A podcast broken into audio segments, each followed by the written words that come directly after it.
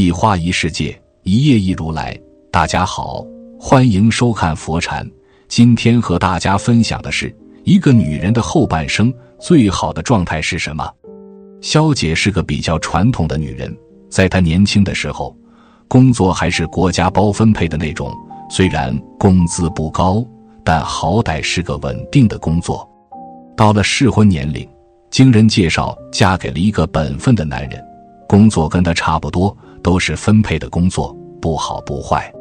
后来政策有变，国企改革，肖姐他们单位被合并了，好多员工被分散安置到其他单位。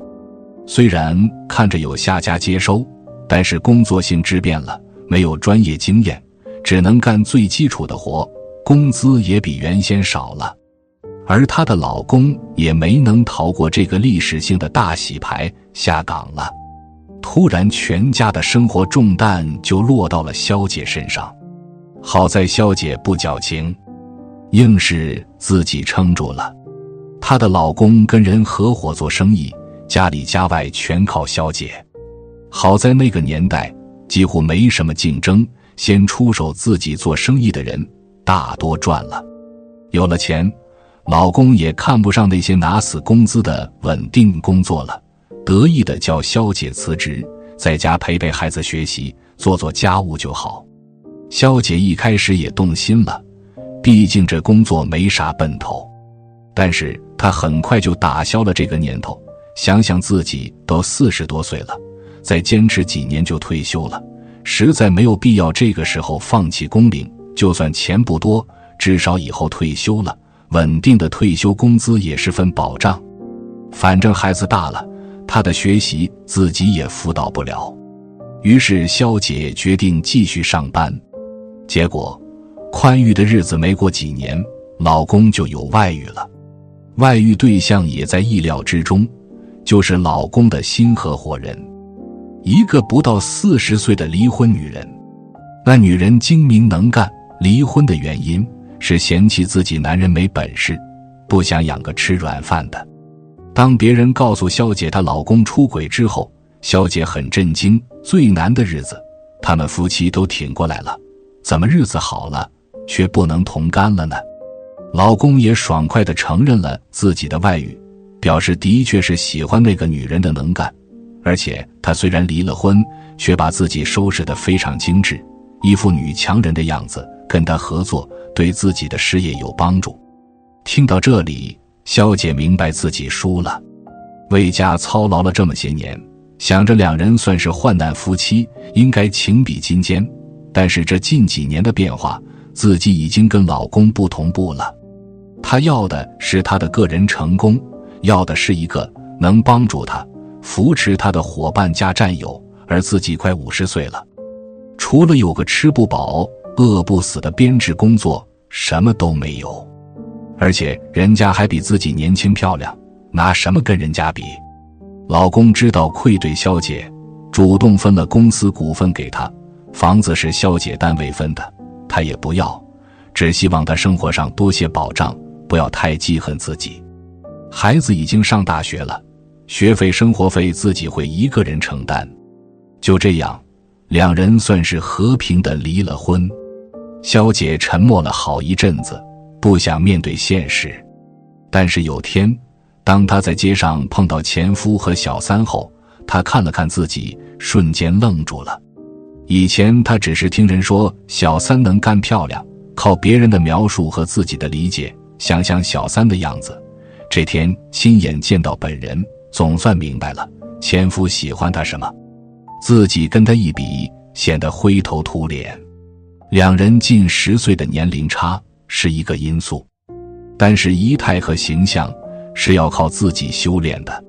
原来总想着自己老了朴素点好，没有必要花里胡哨，但是人家没有花里胡哨，也打扮得漂亮得体。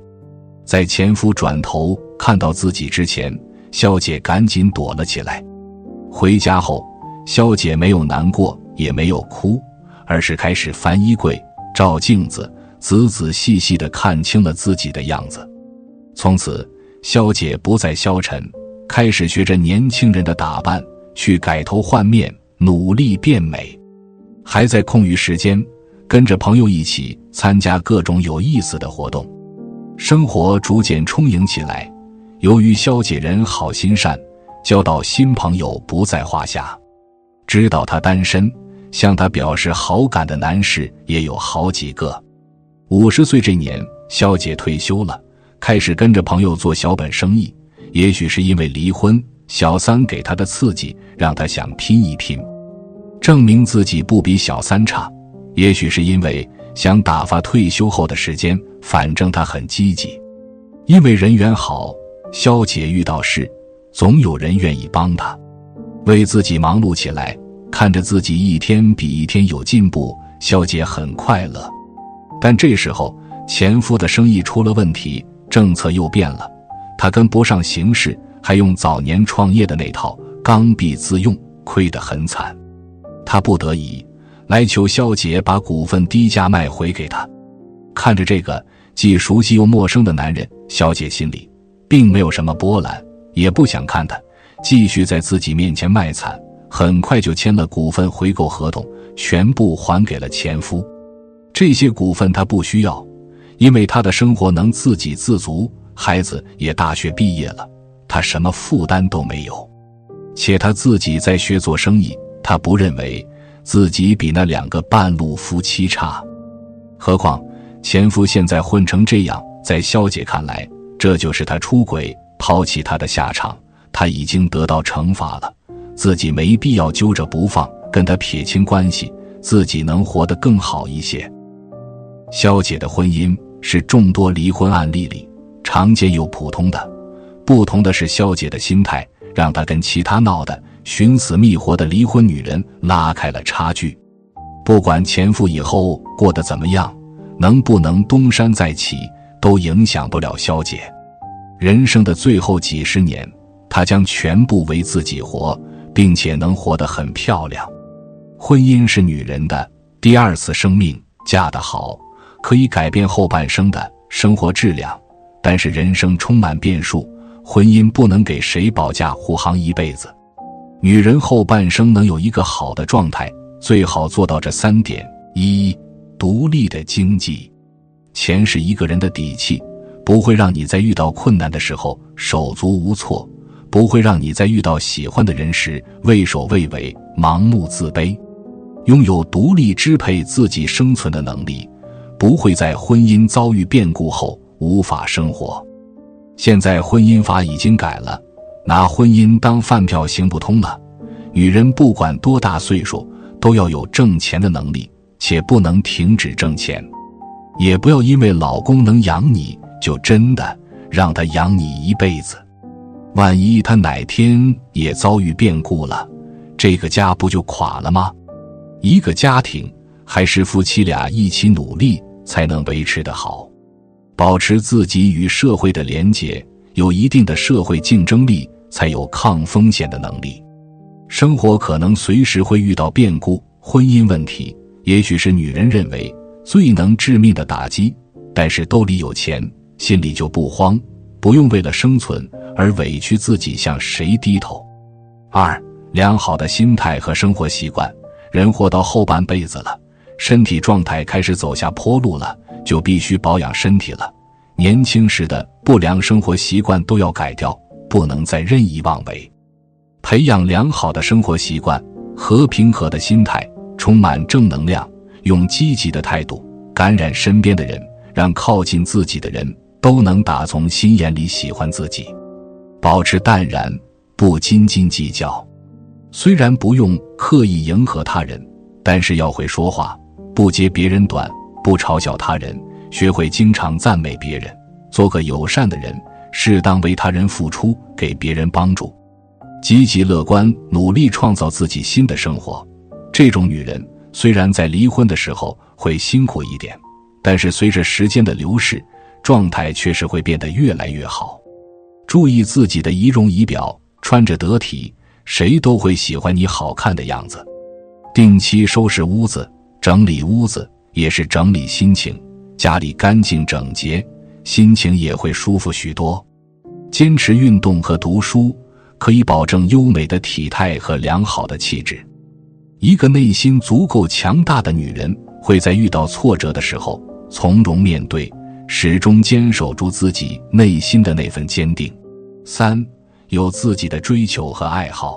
有追求的女人永远都有自己的目标，她们有坚定的信念和过人的毅力，懂得在平淡琐碎的生活里不放弃自己的理想，即便是在后半生遭遇任何狗血的剧情。